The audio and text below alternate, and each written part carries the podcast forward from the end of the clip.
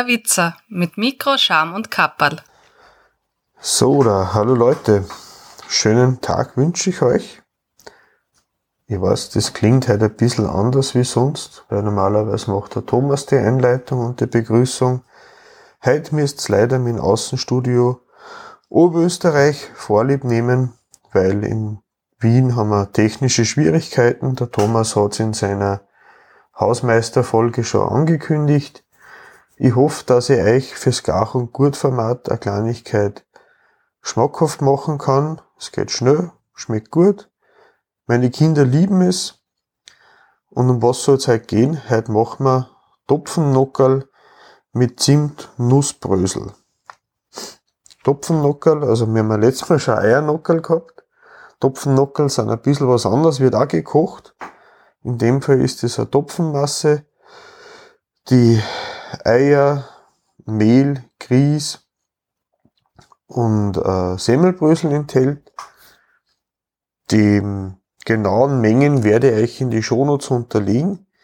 Ich habe mir da jetzt ein Rezept ausgesucht, das habe ich einige Mal schon ausprobiert. Da werde ich den Original-Link hinterlegen und dass ihr es nachprobieren könnt. Im Endeffekt ist der Trick dabei bei den Topfennockerl, ich mein, äh, Topfennockerl, dass es nur erklärt, ist eine Süßspeise, das heißt, das ist jetzt nichts Deftiges, sondern kann man entweder, wenn man es in größerer Menge vorbereitet, aus Hauptmahlzeit oder eben ein, zwei Topfennockerl Proportion mit einem äh, Kugel äh, Kompott oder Fruchtmus oder Schokolade und Karamellsoße einfach so als warme und äh, wohltuende Nachspeis genießen. Warum ich Topfen genommen habe? Dadurch ich einen Sohn daheim habe, der äh, sehr auf seine Ernährung achtet und äh, strikt vegetarisch lebt, haben wir immer wieder mal auf der Suche nach Möglichkeiten, wie man genügend Eiweiß in die Ernährung für Heranwachsende äh, unterbringen kann.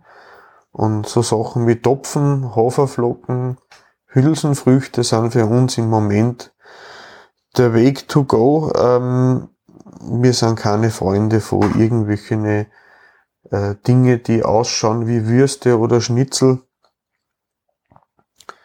die sich halt dann so anfühlen sollten, aber irgendwie doch meistens etwas seltsam schmecken. Deswegen sind wir und verwenden wir gern und oft Topfen. In unserer Ernährung sind viel wichtige Inhaltsstoffe aus der Milch enthalten. Man gibt es in Topfen, dadurch wird dann meistens in der Magerstufe kaufen, gibt es aber, glaube ich, 30, 40 Prozent Fettgehalt in der Trockenmasse. Ist dann eher eine cremige Geschichte. Äh, der Magertopfen ist ein bisschen bröselig, aber das macht nichts. Wie werden wir unsere Topfennockerl jetzt zubereiten?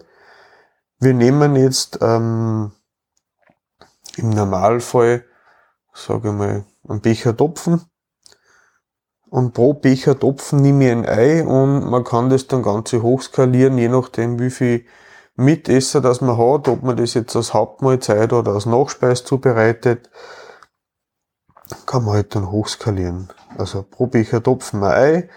Salz ist ganz wichtig und ein bisschen Mehl und ein Grieß zum Abbinden. Die Masse einfach verrühren mit der Küchenmaschine, mit dem Handrührgerät oder mit der Hand. Ähm, die Masse wird relativ klumpig. Ähm, sie kommt an durch das Ei relativ flüssig vor, aber einfach die Geduld nicht verlieren. Das Mehl und der Grieß werden die Flüssigkeit vom Ei und vom Topfen binden und die Masse stichfest machen, dass man es dann mit ähm, Tee oder Suppenlöffel dann ausstechen kann und ins wallende Wasser einlegen kann zum Kochen. Während die Topfenmasse jetzt, nachdem es angerührt ist, ein bisschen ziehen muss, damit eben das Mehl und der Grieß die Feuchtigkeit binden und eine gewisse Bindung in der Struktur stattfindet, damit es dann keine Grießsuppen oder keine Topfensuppen mehr gibt, wenn man es dann in Salzwasser gibt. Ähm, ein gut Stickel Butter, zwei, drei Esslöffel voll in einer Pfanne schmelzen lassen und dann mache ich so meine, meine, meine Spezialmischung. Meine Spezialmischung besteht meistens aus zwei Drittel Semmelbrösel. Ähm, welche jeder nimmt, ist mir dann gleich. Ähm, ich habe halt die Standardware, die man bei uns beim Bäcker zum Kaufen kriegt. Kann man mit der Industrieware genauso machen, ist einem selber überlassen.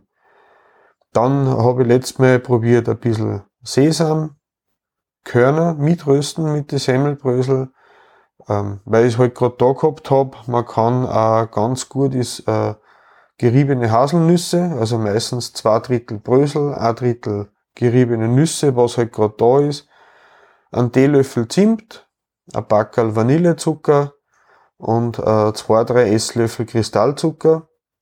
Ähm, Staubzucker nehme ich nicht so gern, weil das verbrennt meistens oder wird eher bekommt eher ungewollte Röstaromen drauf wie der Kristallzucker.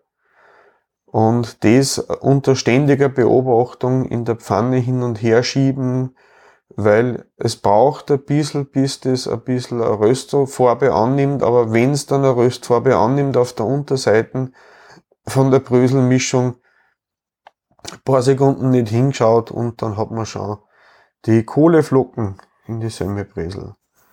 Und wenn man dann, während man dann so die, die Brösel anröstet und sobald sie ein bisschen eine Farbe gekriegt haben, äh, auf alle Fälle äh, wieder zurückschalten und irgendwo auf Zeiten stellen. Äh, wichtig ist auch nicht gleich Vollgas geben, sondern bei drei Viertel 50, 60 Prozent von der Hitze, was die Herdplatten hergibt, mehr sicher nicht, weil es wird sonst viel zu leicht verbrannt, das Ganze. Ja, jetzt haben wir unsere Topfenmasse, sagen wir 10 Minuten rosten lassen. Zum Zusammenrühren haben wir 5 Minuten braucht.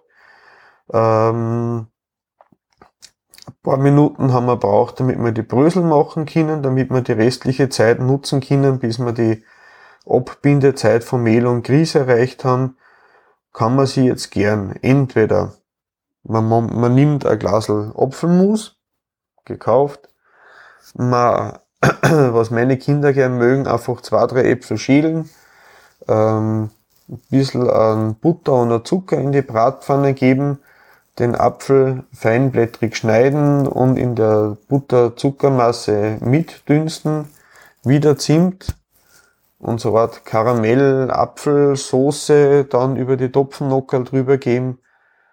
Herrlich ist es auch mit einer frisch gemachten Marmelade, ob es jetzt Marünmarmelade oder Erdbeermarmelade ist oder Konfitüre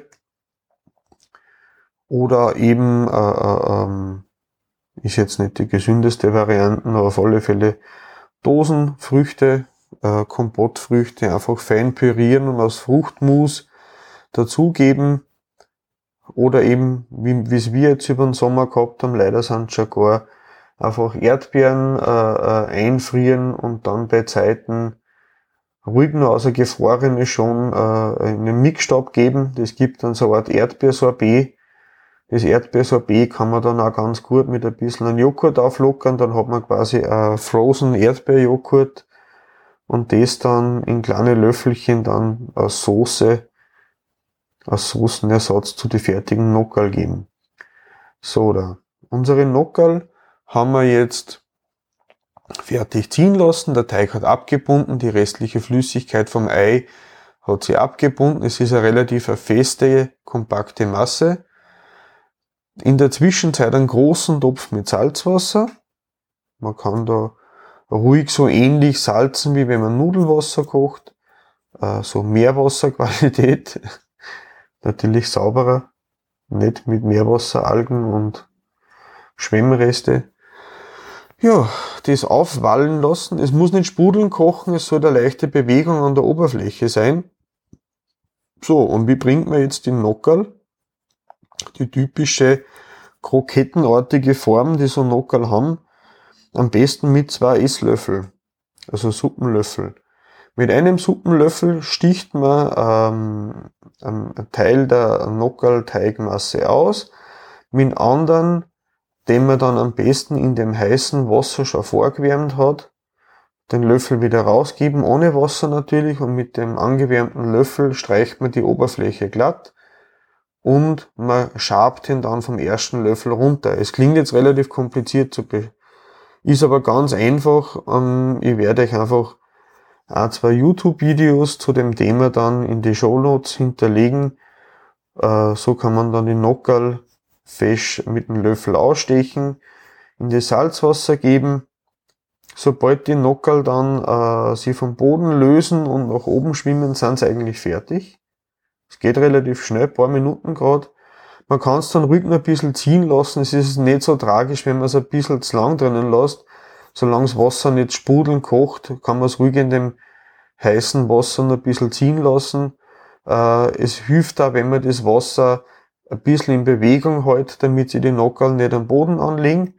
Sobald dann die fertigen Nockerl oben aufschwimmen, nimmt man dann einen Schaumlöffel und so groß ist, quasi wie eine, Suppenkelle mit Löcher unten drinnen, wo man dann nur die festen Teile von oben abschöpft, das Wasser rinnt wieder nach unten durch und dann in die angewärmten Zimtnuss äh, äh, äh, Bröselmasse einlegen und damit vermischen, also einlegen und dann den restliche Zimtbröselmasse äh, einfach drüber streuen, bis er auf alle Seiten bedeckt ist. Das sollte man natürlich gleich machen, weil dann die Feuchtigkeit von der äh, Topfenmasse der gekochten die Brösel an sich bindet und dann eben, sagen wir mal so, zwei, drei, vier so Nockerl, je nach Appetit, aufs Teller platzieren, mit ein bisschen Fruchtmus oder einer Fruchtsoße oder dem Erdbeerjoghurt einfach äh, platzieren was natürlich bei uns jetzt ein Klassiker ist, aber ich muss sagen, ich habe selber noch nie gekocht, aber gibt's ja gut zu kaufen. Entweder ein Hollerröster oder ein Zwetschgenröster. Das Holler- oder Zwetschgenröster ist im Prinzip eine Art äh, Kompott und das Kompott wird mit einer Art Vanillepuddingpulver und einer Stärkemasse angedickt könnte man eventuell von der, von der Konsistenz mit einer roten Grütze vergleichen, wobei natürlich die Früchte in dem Sinn jetzt keine roten Beerenfrüchte, sondern in dem Fall Pflaumen oder Zwetschgen oder Holunderblüten. Ich glaube, in Norddeutschland nennen sie das Ganze Fliederbeeren. Ähm, oder Holunderbeeren, nicht Holunderblüten, Entschuldigung. Und das dann damit anrichtet. Das wär's von meiner Seite eine kurze Gach- und Gurt-Folge, diesmal leider ohne, ohne Thomas.